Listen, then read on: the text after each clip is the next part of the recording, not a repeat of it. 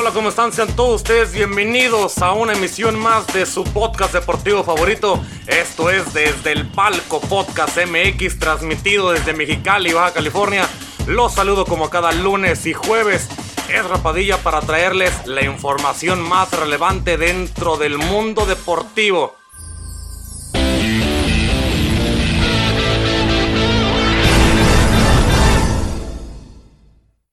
Hola amigos, ¿cómo están? Muchísimo gusto saludarles un ratito más, bueno, un día más, un, pequeño, una pequeña horita más que vamos a estar acá. Muchas gracias por estar aquí y los saludo, yo soy Rapadilla, como ya escucharon en el audio. Y bueno, señores, un día más, hoy 16 de septiembre, felicidades a todos los que somos mexicanos por el Día de la Independencia Mexicana. Y bueno, a todos los que identifican con ese hermoso país que tenemos. Señores, vamos a hablar de deportes, ya saben que lo que es lo que venimos a hablar acá y, los que nos siguen en las plataformas digitales como, como Spotify, como Anchor, Google Podcast, Apple Podcast, Overcast, Radio Public, en todas y cada una de ellas nos pueden encontrar como desde el palco Podcast MX y en YouTube, en Facebook, en el en vivo de Facebook que estamos teniendo también en este momento, en punto a las 7 de la tarde y al mismo tiempo en YouTube. Nos pueden encontrar como desde el palco Podcast MX de manera, de la misma manera, perdón, en Instagram y en Twitter a mí me encuentran como Ezra Padal, van y me encuentran de esa manera para que estemos todos en contacto. Señores, ya hay mucha, mucha información deportiva, hay mucho que no sacamos porque el programa pasado no se hizo. Los últimos casi dos nos hicieron, así que hubo unos problemas para grabar donde, donde nos encontramos, pero al último terminamos, vamos a terminar grabando ya bien entonces espero que puedan entender este pequeño, este pequeño problema y que estemos, estemos este, todo, todo al 100. Así que ya, ahí ya, ahí nos estamos viendo bien. Pero bien, señores, muchas gracias por apoyar y por seguirnos en las plataformas digitales y estar acá con nosotros. Pero bueno, señores, vamos a hablar de deporte porque es lo que nos importa. Ahí va a haber, haber cosas que no vamos a tocar, no vamos a tocar. Eh, bueno, lo que están viendo a los que vienen, a los que lo ven a través del, en vivo de Facebook, arriba está lo que vamos a hablar el día de hoy y los que lo ven a través de YouTube y de las plataformas digitales, en la parte de abajo en la descripción están los temas del día de hoy. Ya saben a lo que vienen, así que así tal cual como van en, en, el, en hilera, así se van a ir diciendo para que no tengan ningún problema. Pero bien, señores, empecemos porque acaba de terminar hace, bueno, ayer, ayer miércoles entre martes y miércoles se dieron los partidos de la jornada número uno de la UEFA Champions League, donde se vieron bastantes, bastantes cosas que algunas que sorprendieron, otras que decepcionaron, otras que no se explican cómo pueden haber pasado. Partidos bastante impresionantes, pero así creo que la Champions de esa manera siempre es y será. Lo, que lo que se puede considerar como un fracaso, que no tiene otra consideración para muchos expertos del deporte, es el PSG en Bélgica frenado, eh, que fue frenado por un muy débil o, o, en puntos de vista futbolísticos y económicos muy bajo, muy bajo Brujas, que a pesar de eso tiene un gran equipo de fútbol, independientemente de las, de las limitaciones que tiene, sabe jugar muy bien y jugar y jugarle al equipo de Brujas en Bélgica sí es complicado y puede ser un dolor de cabeza para cualquiera y el PSG lo acaba de, descubrir en esa semana. Se, convirtió en un suplicio el supuesto paseo del teórico del, del teórico o del, de, de, este equipo que era parte como favorito, el PSG. Y este supuesto paseo pues terminó siendo un paseo de terror. El tridente de Messi, Neymar y Mbappé, poco menos fue poco menos que invisible y los de Pochettino recibieron una cura de humildad tan inesperada como también de parte de soberbia. El PSG fue noticia y no lo fue menos el Barcelona el martes que fue aplastado también por, por con mucha con mucha enjundia de parte del equipo del Bayern Múnich que lo goleó sin necesidad de humillarlo como aquel 8-2 en la ciudad de Lisboa. El Barcelona en casa no disparó ni una sola vez a portería y prácticamente el Bayern le pasó ahí sí fue ya un paseo de campo por parte del equipo del Bayern que termina ganando tres goles a cero Y esto son las cosas que, que para mucha gente son los que no sé si les indignaron, pero son las que más dolieron. A mucha afición del Barcelona se terminó yendo antes de que vaya el partido, salía del estadio reclamando a varios jugadores como a Jordi Alba, le, reclamaban también a Busquets, salió ahí a dar el pecho, salió Gerard Piqué para defender a Busquets, para defender a Sergi Roberto, para defender a Jordi Alba. Un equipo que se está, no decir cayendo en pedazos, pero necesita un cambio, pero de ya. Y creo que la forma en que Kuman lo está manejando no viene siendo la mejor manera porque no se entiende este equipo. Y mucha gente puede entender o puede suponer que el equipo no está aprendiendo y no está haciendo las cosas que piensa que podría hacer porque no trae la esencia de nada, o sea, no trae idea de lo que puede estar jugando y se nota mucho en el juego y la afición creo que lo nota bastante. Y Ronald Koeman también lo nota al momento de ver la, ver la cara en el, en el momento del partido, cara de, desesperación, con cara de, no saber qué está pasando y no saber qué hacer con, con los muchachos para que pongan, para que se pongan a jugar bien. Vaya, avienta a, cuatro juveniles de la masilla, los avienta con el pretexto de, ah, pues ahí están los muchachos, a ver si responde, si responden de algo. Yo creo que el, Barcelona va a tener, va a pasar una muy mala fase de grupos. Y para ser sinceros, yo dudaría mucho, en verdad, en que el Barcelona pueda pasar de su grupo sí dudo mucho que Barcelona pueda pasar su grupo. Y si lo hace, va a sufrir bastante por pasar la fase de grupos. Y le va a terminar tocando un equipo que quede como cabeza de grupo. Y va a ser muy complicado el cruce si es que lleguen a pasar a la ronda de octavos de final. Por su parte, el equipo del Manchester United terminó derrotado contra todo pronóstico en Suiza contra el equipo del John Boys, que de último minuto prácticamente terminaron sacando el partido dos goles a uno un, un, un, Manchester que con que a pesar de que anotó Cristiano Ronaldo y muchos pensaban que ah, pues va, va a lucir de nuevo en, la, en su debut en Champions nuevamente con el equipo de, del Manchester United, pero se toparon con un John Boyce, un, un equipo suizo que muy bien estructurado, muy bien parado, muy bien acomodado en la forma de juego, le termina sacando un partido a un Manchester United que para muchos pensaban que iba, que iba a golear, que iba a pasarse la comodidad de campo en, en, ese partido y fue todo lo contrario. La sufrió, la sufrió bastante. En su parte sí fue muy superior, eso no lo vamos a negar, sí fue muy superior, pero esas las malas, algunas malas decisiones y, y también se confiaron, el confiarse un poco también es, es un problema, estos muchachos lo hicieron y les pasó, les pasaron pasando por, les pasó por, por facturar. Así que eso le pasa o le sucedió al equipo del United. Más, bueno, en términos ya a lo grande o comenzar a lo grande y para decirle grupo por grupo qué fue lo que más terminó pasando, ya dijimos lo del, lo del PSG contra el Brujas, que no más no pudo, un, un 1 a 1 estrepitoso y un Manchester City que le pasa por encima al Leipzig y ganándole 6 goles a 3. Cierto, metieron 6 goles en un poderío bastante fuerte, bien, bastante fuerte, perdón, a la forma de ataque, pero también es una realidad que le metieron 3 goles. O sea, sufre un poco el equipo del Manchester City en la parte de atrás, un Leipzig que va a que nunca se replegó, a pesar de que se llevaron 6 goles de, de visita, fueron y buscaron los goles para intentar atacar, intentar reducir las distancias, consiguieron tres. Es muy complicado meterle tres goles al equipo de, de, Guardiola, al equipo del Manchester, City. Así que el Leipzig va, a manejar ahorita o, o navegar contra corriente. Va a tener que ir a jugar contra Brujas, va a jugar contra el PSG, va a ir a visitar de regreso. Tiene que recibir también al Manchester City.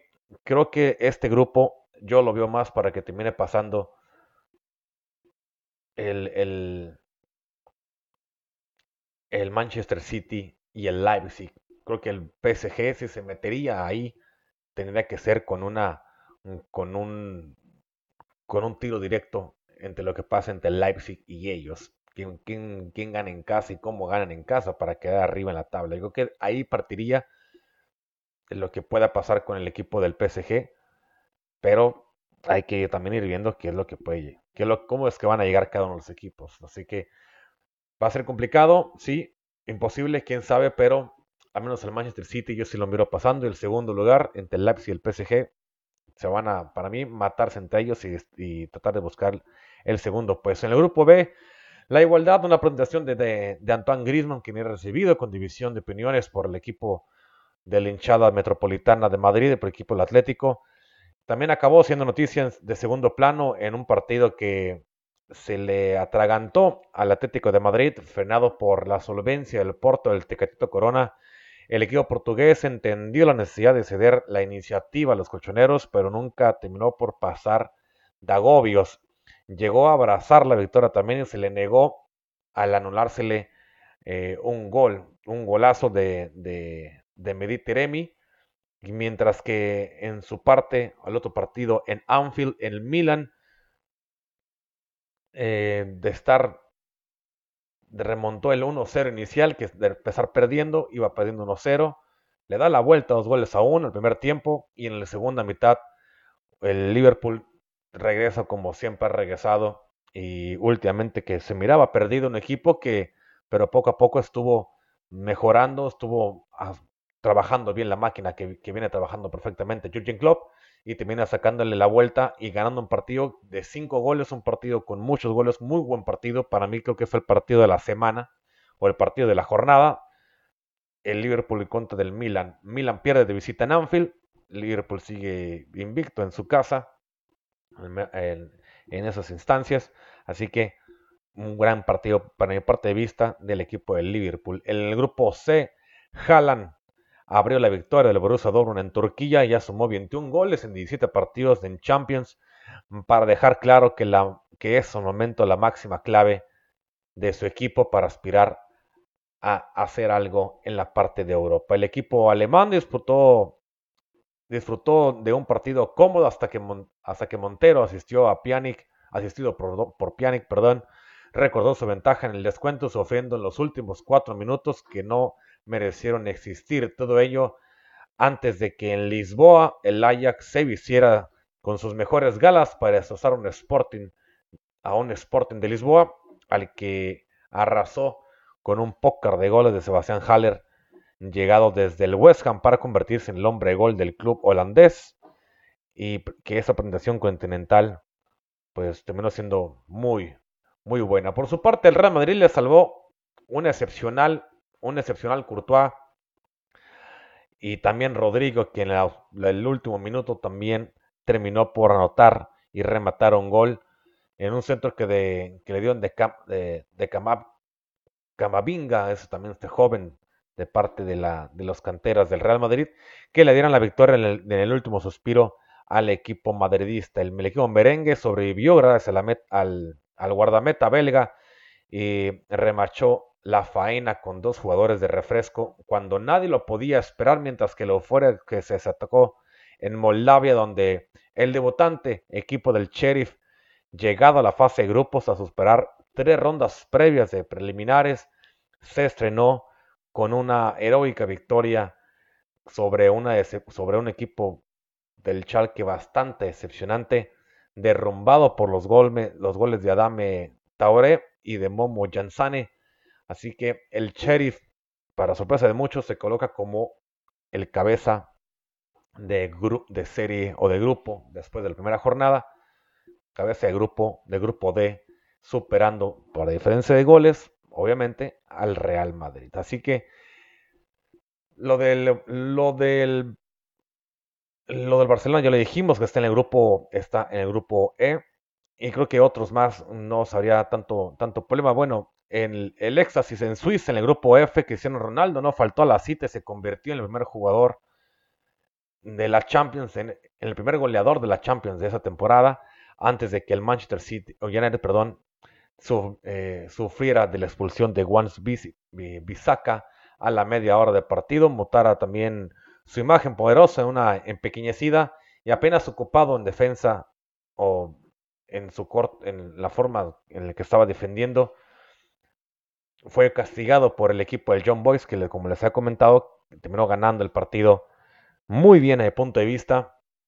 Y, y va a ser también va a ser un, equipo difícil de, de, superar. Por su parte, el Villarreal el Atalanta, un buen partido.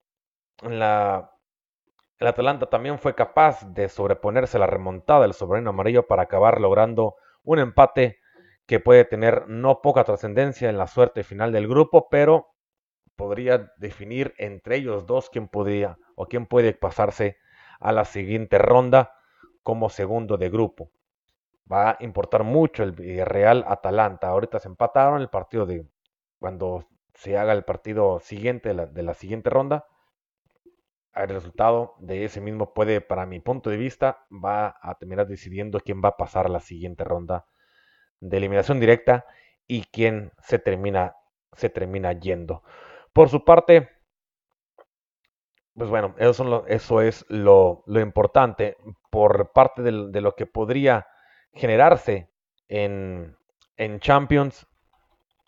La fase de grupos, la fase de grupos se encuentra de la ya, ya, llevamos bastante tiempo hablando de esto, pero bueno, la fase de grupos y las posiciones quedaron, quedaron así.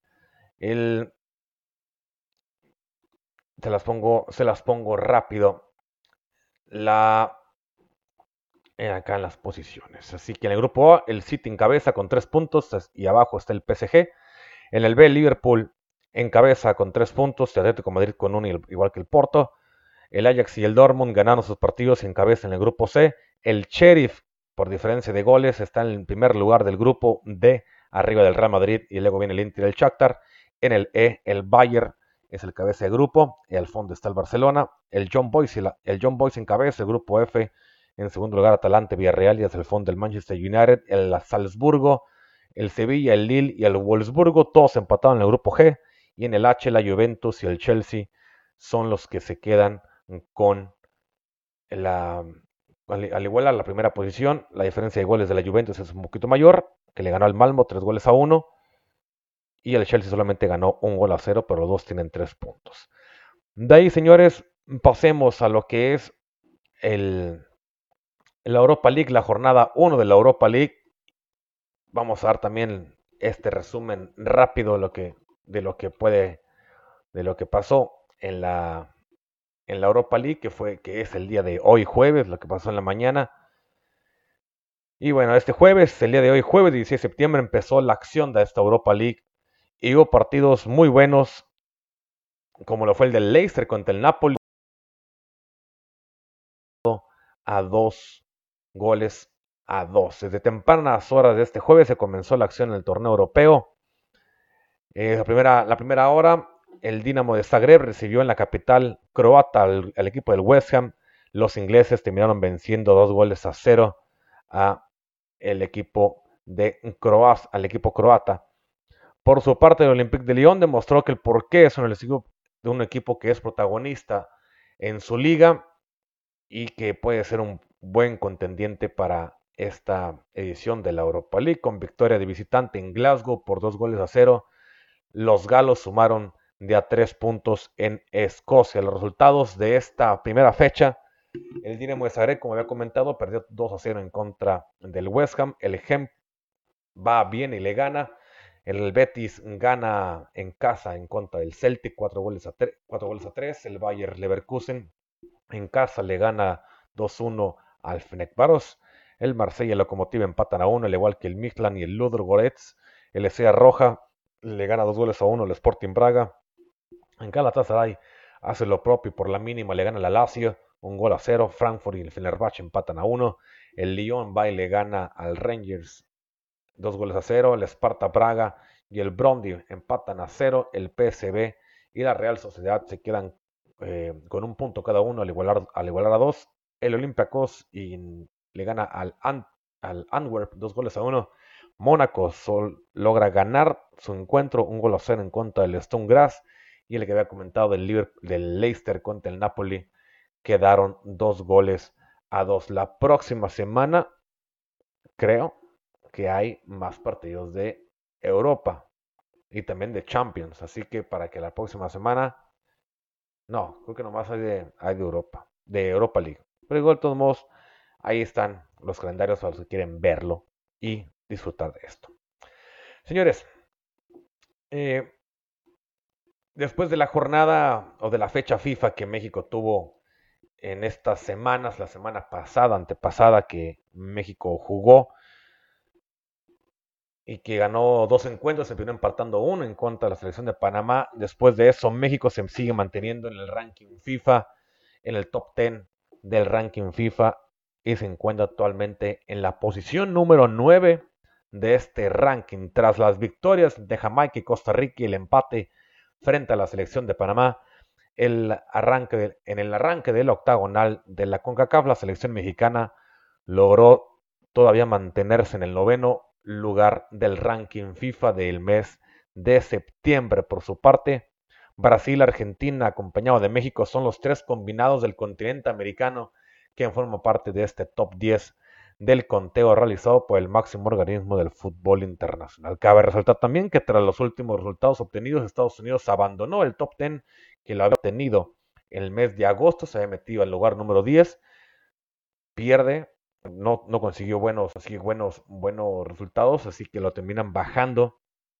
y sale de la posición de la posición 10 en la que estaba y cayó hasta el lugar número 13 donde actualmente se ubica por este mes. Después de esto, Inglaterra, recién finalista de la Eurocopa, desbancó a Francia del podio de la clasificación de FIFA de las selecciones masculinas, ocupando ahora respectivamente Inglaterra la tercera posición y la selección campeona del mundo, la Francia, la cuarta posición. En las dos primeras plazas figuran todavía y en la punta se sigue manteniendo el equipo de Bélgica y en segundo lugar Brasil. Tercera Inglaterra, cuarta Francia, Italia, campeona, campeona de Europa, se encuentra en la quinta posición.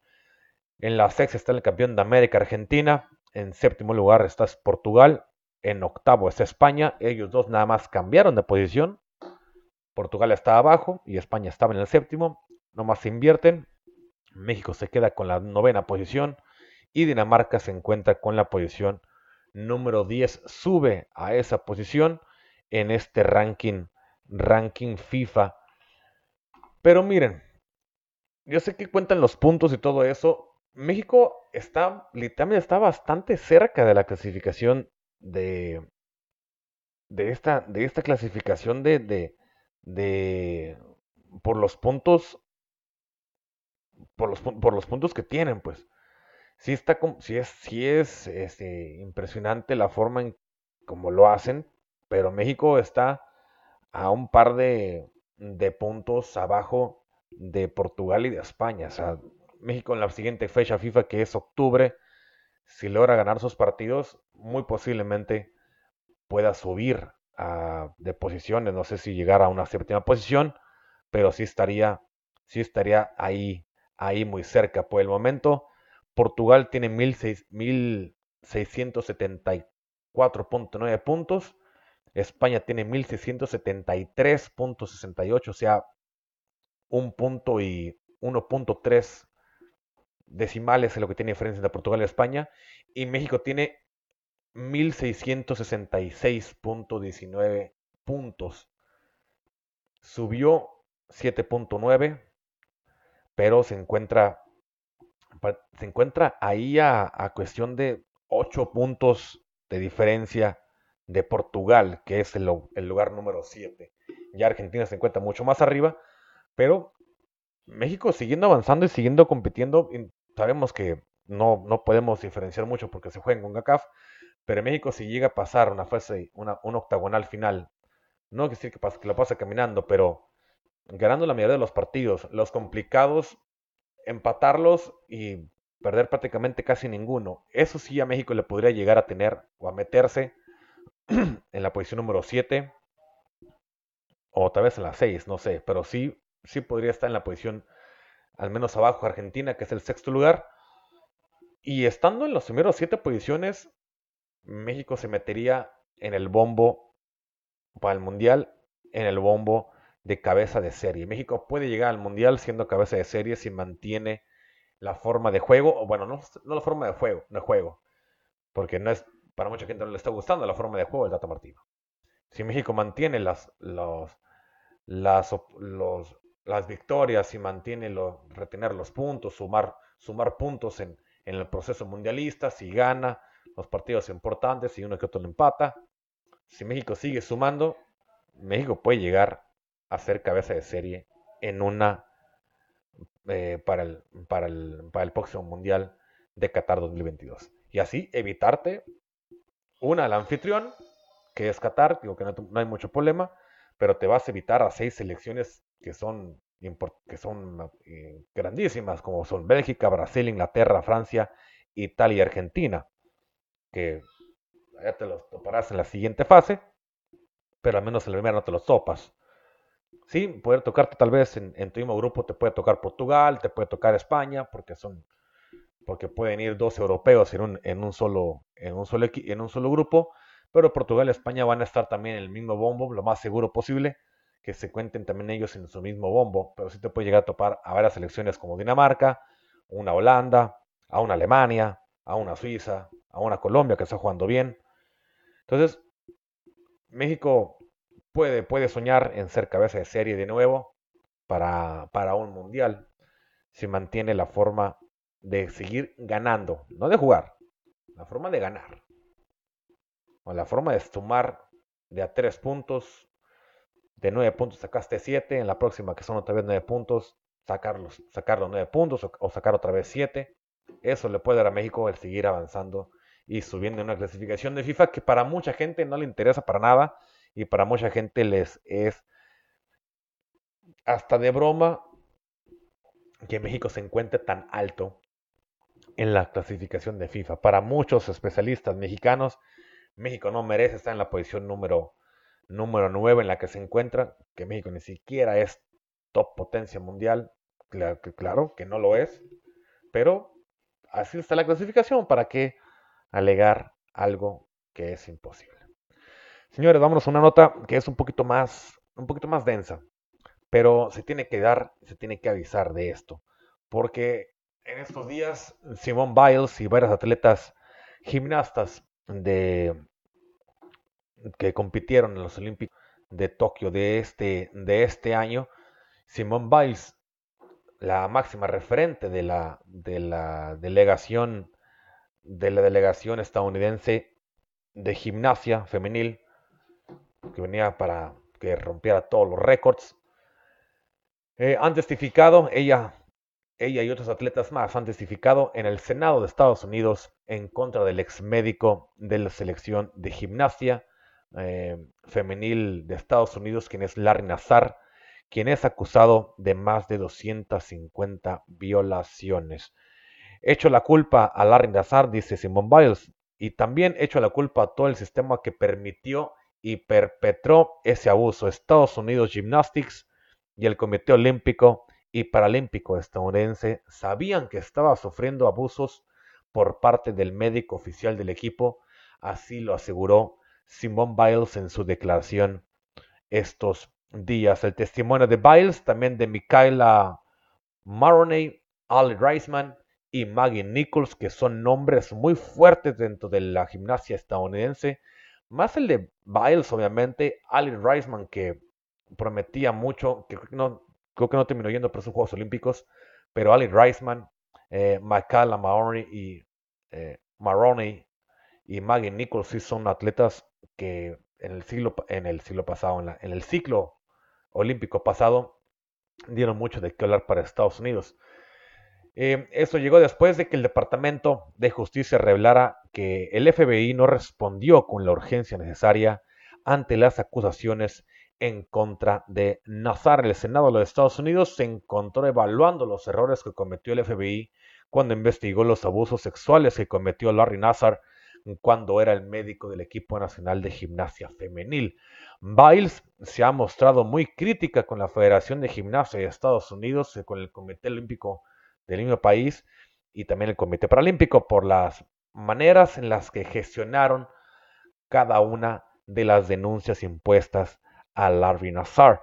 Nazar, quien usó su posición como médico para abusar de al menos 330 jóvenes, incluidas menores y también deportistas olímpicas, cumple hasta el momento una condena de entre 40 y 175 años por esos hechos, sumados a otros, sumados a otra condena de 60 años por pornografía infantil, una cadena perpetua de facto.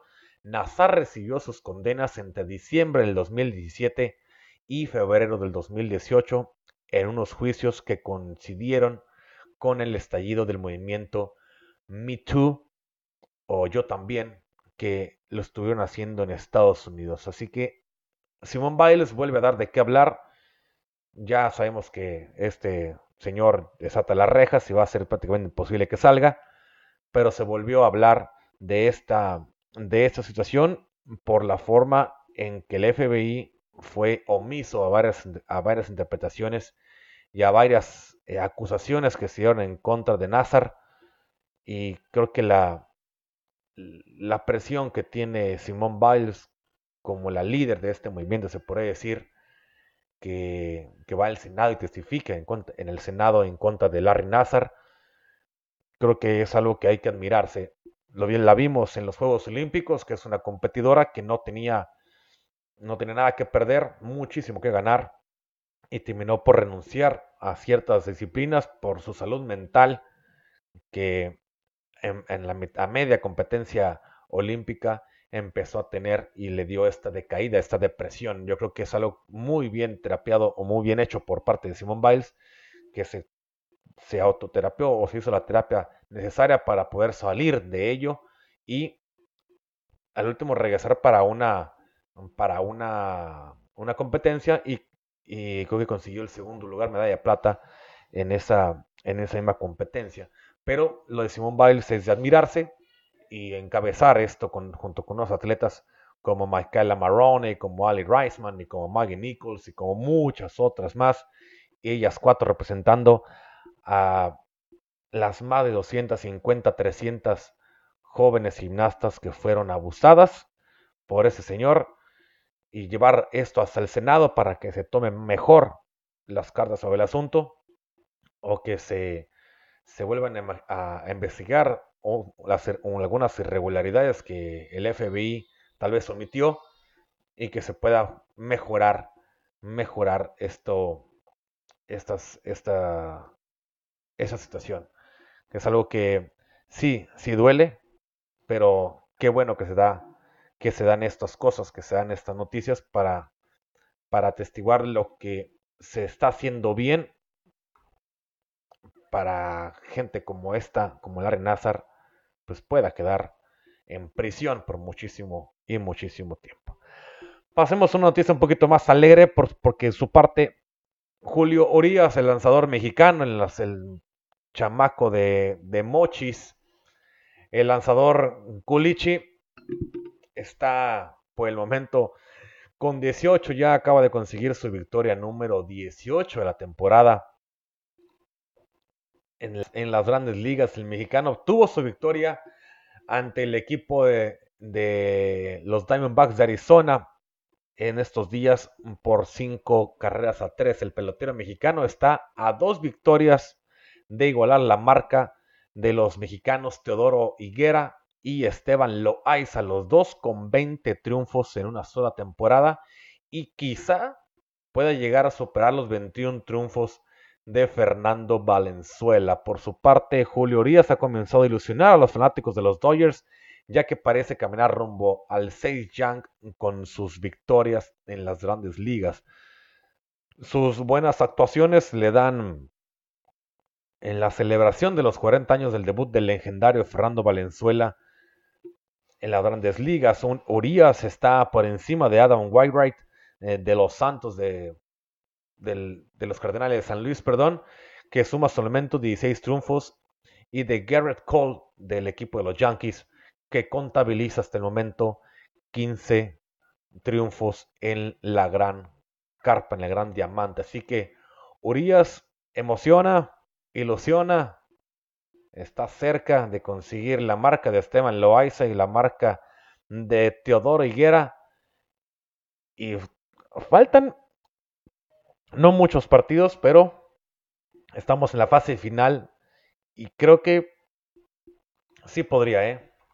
Espero en verdad, espero en verdad que pueda, que Urias pueda arrancar dos veces más en la temporada, bueno, tres veces más y que y que le dé las victorias, bueno, que, pueda conseguir las victorias en, la, en esta, en, esas victorias, en esos lanzamientos como, como pitcher y conseguir las 21 de, bueno, igualar al menos la 21 de Fernando Valenzuela. Y si logra, y si logra llevarse la 22 y quedarse como el máximo pelotero mexicano con más victorias en, en las grandes ligas, que genial. Me encantaría, a mi punto de vista, me encantaría bastante que lo pueda hacer eh, Fernando, que lo pueda hacer Julio Urias, porque se lo ha merecido, eh, se lo merece, es un muchacho que ha, que ha competido muy bien, fue pieza clave en, la, en, la, obtención del título de los Dodgers y, y está siendo clave, muy, muy clave en la forma en que el equipo de los Dodgers hasta el momento está jugando y la posición en la cual está metiendo, porque está cerca de ahí de los como está en eres comodín, está ahí todavía peleando el equipo para intentar quedarse.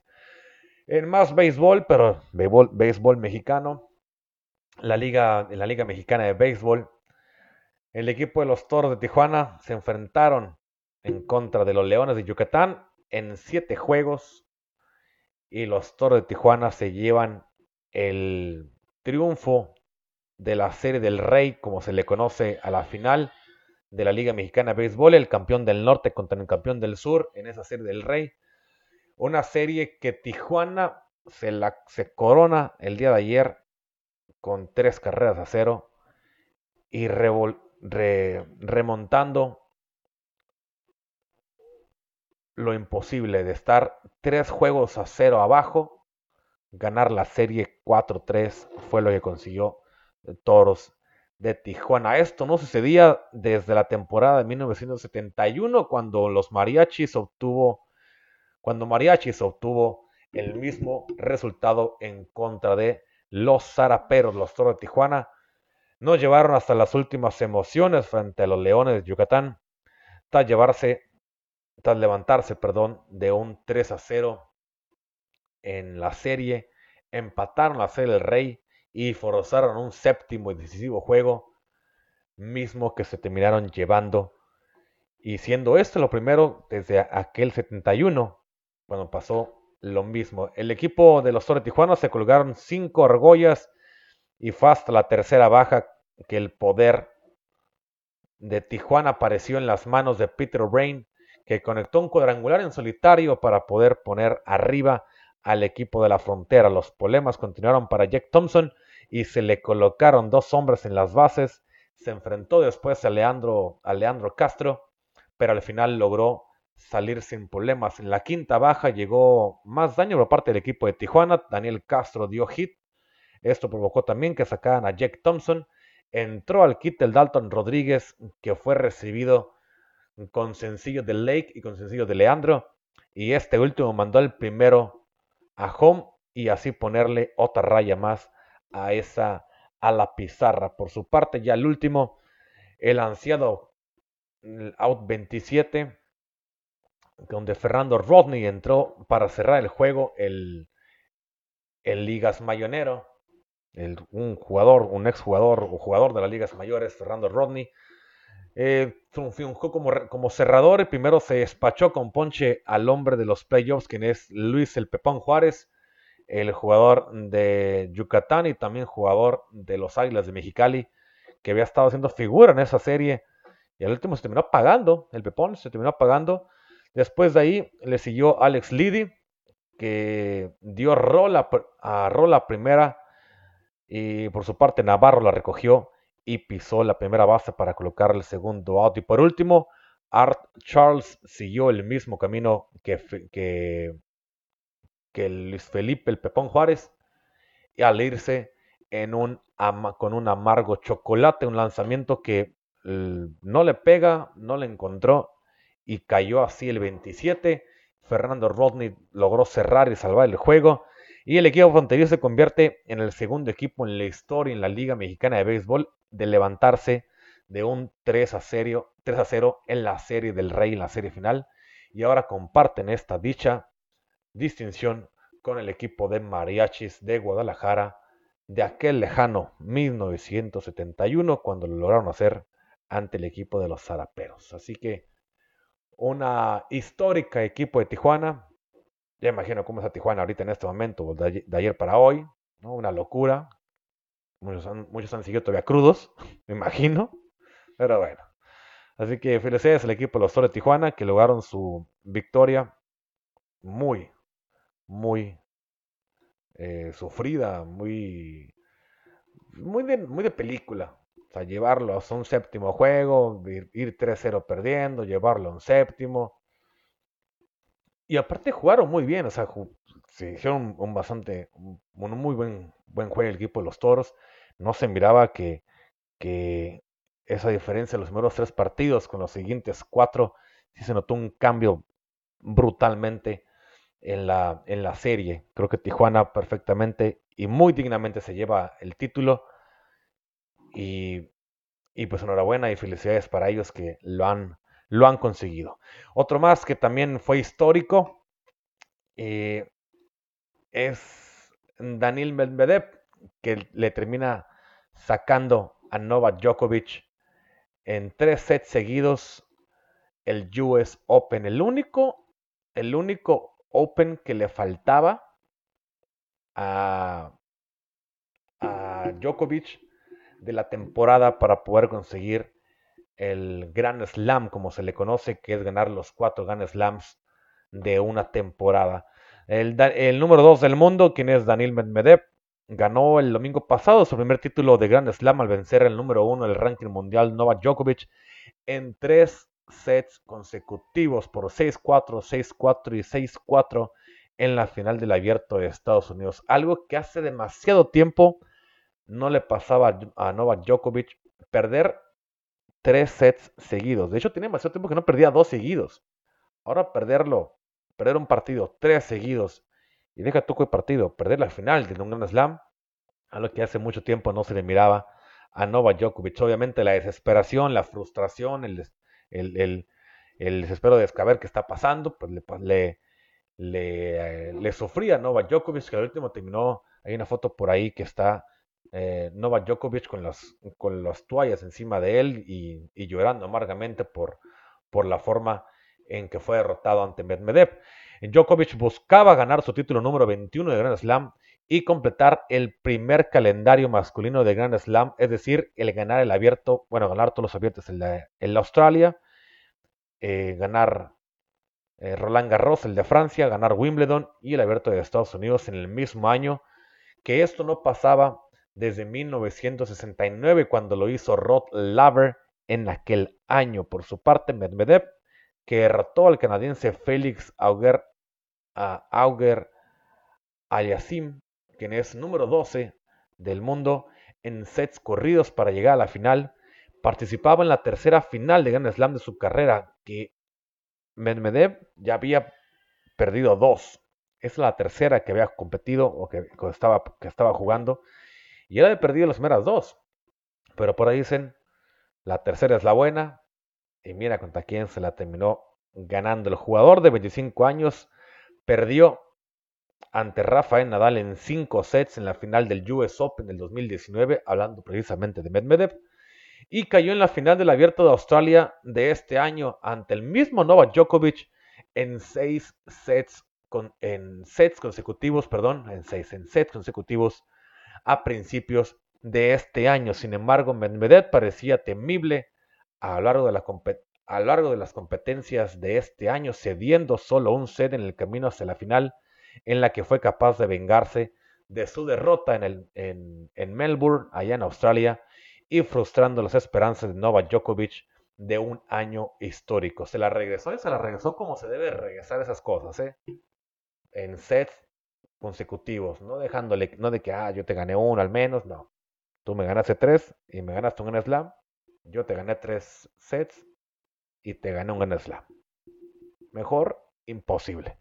Tras su victoria en semifinales ante el canadiense Medvedev, dijo que había aprendido mucho de la final perdida contra Novak Djokovic en Melbourne, Australia, en este año. Y dijo, estaba jugando de forma diferente los partidos que hizo antes de mí. Yo no estaba preparado para ello, así que ahora sí lo estoy. Así dijo Medvedev sobre la estrategia que tenía eh, Novak Djokovic al momento de llegar ya a esta a esta final. Aunque, bueno, también dijo el Medvedev lo siguiente, por supuesto, recibo lecciones, así lo explicó a CNN Deportes ante, antes del torneo de este año, del torneo del, abierto, de Estados Unidos. Dijo lo que debes hacer y lo que no debes hacer en la, en la pista de tenis, pero como tenista definitivamente soy muy diferente. Fue una nueva experiencia que me hizo creer aún más en mí mismo y me hizo mejorar como tenista, así lo explica eh, Medvedev, que su experiencia en, este abierto de en el abierto de Estados Unidos del 2019 fue un momento de altibajos que tuvo en ese momento, pero que aprendió a llevar y sobrepasar esos altibajos y aprender de esos mismos para poder llegar a, de nuevo a, un, a una final del mismo, abierto. Aunque ha caído en, en el último escalón de las finales de Grand Slam, la victoria de las finales del ATP Tour del 2020 fue un momento decisivo para el ruso, que a pesar de que no llegó a, muchas finales, varios partidos del Tour los consiguió, los consiguió ganando. Así que se convierte en el, en el ruso, en otro ruso más en ganar un gran slam y muchas felicidades por, por parte, para Medvedev, perdón, por parte de nosotros. Y quitarle, gente, qué tamaños de quitarle a Novak Djokovic la oportunidad de tener un año perfecto y ganar todos los grandes slams. Pero siempre hay una primera vez. La tercera vez fue la vencida para Medvedev. Siempre hay una primera vez que logras quitar algo así. Siempre hay una primera vez que te desquitas de ganarle a alguien que ya te ganó de la misma manera. Y creo que eso es de aplaudirle mucho a Medvedev. Y ojo acá, ¿eh? porque tanto Medvedev, Tsitsipas, también Esberev, vienen una camada de jugadores que son muy buenos. A Alexander Esberev, quien es el campeón olímpico, también Stefano Tsitsipas, que ha estado compitiendo muy bien esta temporada, el mismo Daniil Medvedev. Creo que viene una generación de tenistas que pueden que pueden entrar muy bien en este cambio generacional de los grandes que ya se están yendo, se pueden estar yendo, como lo es Rafael Nadal, como, como lo es Roger Federer. Ahí está todavía Novak Djokovic, pero viene siendo que una buena camada de, tenistas y que pueden dar en, en, este próximo, en los próximos años varias finales entre ellos, ¿eh? Y finales muy divididas, finales muy cerradas, muy divididas y con divididas entre todos ellos, ¿no? Y cerradas y muy, muy apasionantes como la forma en que están jugando estos, estos tenistas. Así que, señores, yo pues me voy mejor, porque pues eso ha sido todo. Muchas gracias a todos ustedes por estar acá. Muchas gracias por que se la pasaron bien. Espero que se le pasado bien. Si dejaron acá abajo su comentario, obviamente se los pusimos. Si lo hicieron y los que no, pues ni modo. Y dejen en la de comentarios si les gusta esto, qué más quieren escuchar, qué otros deportes quieren escuchar. Eh, sigan en nuestras redes sociales, en, en, en, YouTube, en Facebook, en Instagram, perdón, en Instagram y en Twitter. En todo estamos como es el palco podcast MX y en Twitter yo estoy como es Rapadal. Y en las plataformas en las plataformas digitales que están acá a este lado, los que me están viendo a través del envío de Facebook, a los que están viendo aquí la plataforma digital, que son Spotify, Anchor, Google Podcast, Apple Podcast, Overcast, Radio Public, todas ellas estamos igual como desde el palco Podcast MX. Vayan, síganos y cada vez que subamos un episodio les daremos la o se les dará esa notificación. Señores, cuídense mucho, ha sido un verdadero gusto, un verdadero placer estar acá con ustedes un jueves más. Y ya, al parecer esto va a ser el escenario por el momento que vamos a tener. Se mira un poco turbio, ¿no? Se mira como que muy de cárcel, pero, pero digo porque está todo mismo color. Pero bueno, así está por el momento la situación. Así que, señores, muchas, muchas gracias por estar acá, muchas gracias por pasarse de este lado. Y pues nos vemos el próximo lunes con más información deportiva. También hablaremos de lo que pasó en el, vamos a hablar de lo que pasó en la jornada 4 o 5 del fútbol mexicano. Ya no sé en cuál van. La jornada 2 de la NFL que ya empezó también y que no hablamos de ello, pero eso lo veremos hasta el lunes, ya un poquito más relajados y poder hablar un poquito más de estos, de estos deportes que sé que a ustedes les gustan. Así que señores, cuídense mucho, nos vemos el próximo lunes con más información deportiva, pásenla bien, tengan un buen fin de semana, váyanse a gusto, descansen y yo aquí me despido de todos ustedes. Cuídense mucho. Esto es del Palco Podcast MX, donde el deporte, señores, el deporte es nuestra pasión. Bye.